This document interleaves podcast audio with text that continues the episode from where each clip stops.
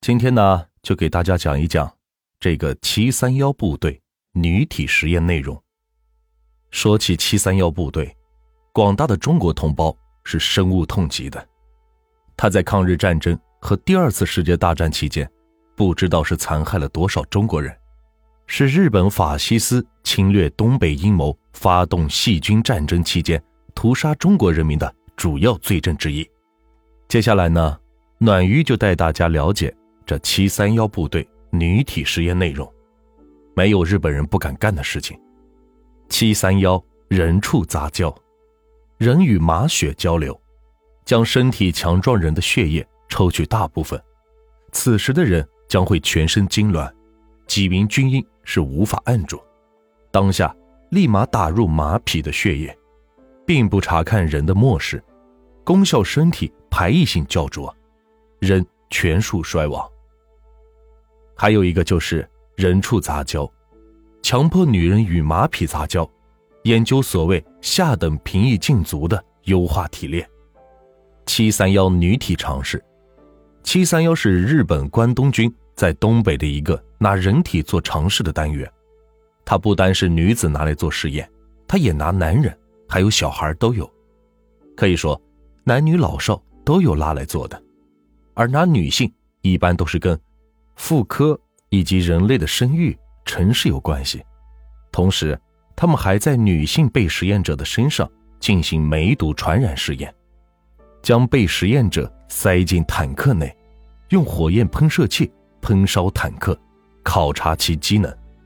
用步枪或者手枪射击列成纵队的被实验者，查看其穿透人体的机能。不管是哪一项尝试，都是十分残忍的。因为每一个都是活生生的人。七三幺母爱试验，这所谓的七三幺母爱试验，就是把母亲和婴儿关在一间房子里，然后加热到快要融化，看母亲是会把孩子抱起来，还是会因为烫而把孩子踩在脚底。还有就是毒气尝试，一位亲自加入过在中国人体尝试的原七三幺荣行日荣人员。在回忆录中写道：“在一间透明的玻璃房内，关着母女两人，小女孩只有四岁左右。就是在毒气渗入的一瞬间，女孩愕然的从母亲怀里抬起脑袋，瞪着一对圆圆的大眼睛向四周观望。母亲似乎在拼命的保护孩子，让孩子尽可能少受毒气的攻击。然而，强烈的毒气很快将母女俩毒死。”母亲在临死前的痉挛之中，还死命的抱着孩子，不愿松手。说到这里，暖玉真的是气愤难当。为了给大家继续分享这个故事，我只能强忍着愤怒，继续给大家分享。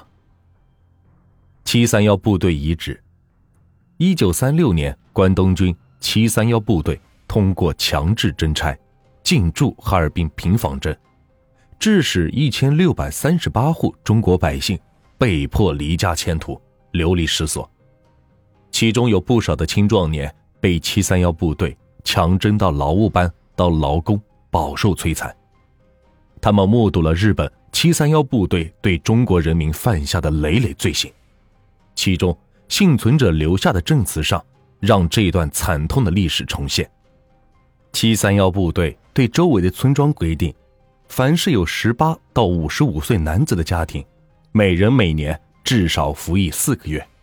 有三个男子以上的家庭，必须有一个人强制义务服劳役一年。七三幺部队对所有劳工不给任何人权，对他们的管理残酷，完全不考虑劳工的死活问题，更别提任何的尊严。七三幺部队设立的衙门院，酷刑。粪便型。据幸存者证词，有一次，一个年轻的中国劳工以为周围没有人看见，想掀开正在装载的货车席子，看看里边装的是什么东西，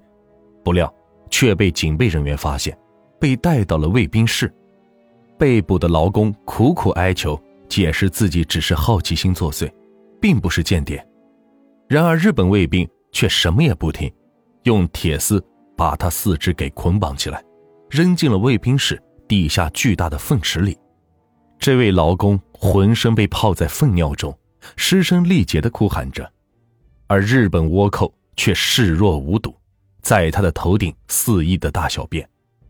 这个年轻人在忍受了近一个月的煎熬后，被关进了监狱，最终作为实验材料而被杀害。如果这位劳工现在还活着，即使洗掉粘在全身上下的粪便，然而精神上的屈辱迫害却是终身不能消除的。曾经传来哭喊绝望的卫兵士，如今成为了旧址，但那份屈辱却永恒不灭。香床刑，在衙门院的刑讯所里放着一张木床，在床的两边手脚相应的位置。安装有铁环，让犯人仰面躺在木床上，用铁环把手脚固定，然后用绳子捆在床上，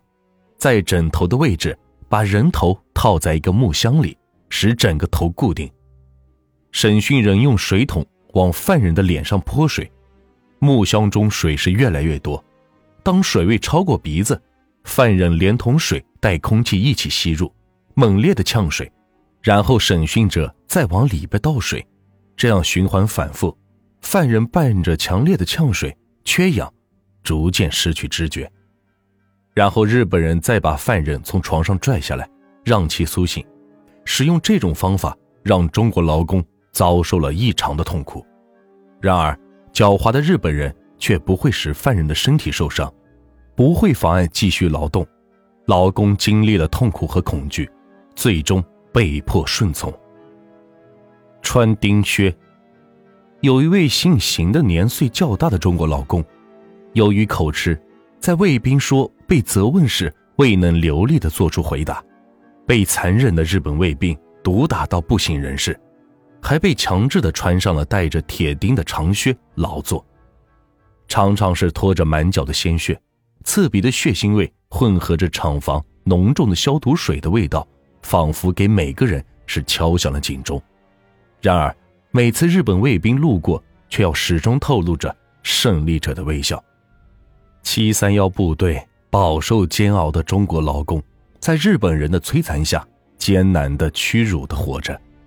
然而，最后他们之间的幸存者，也是屈指可数。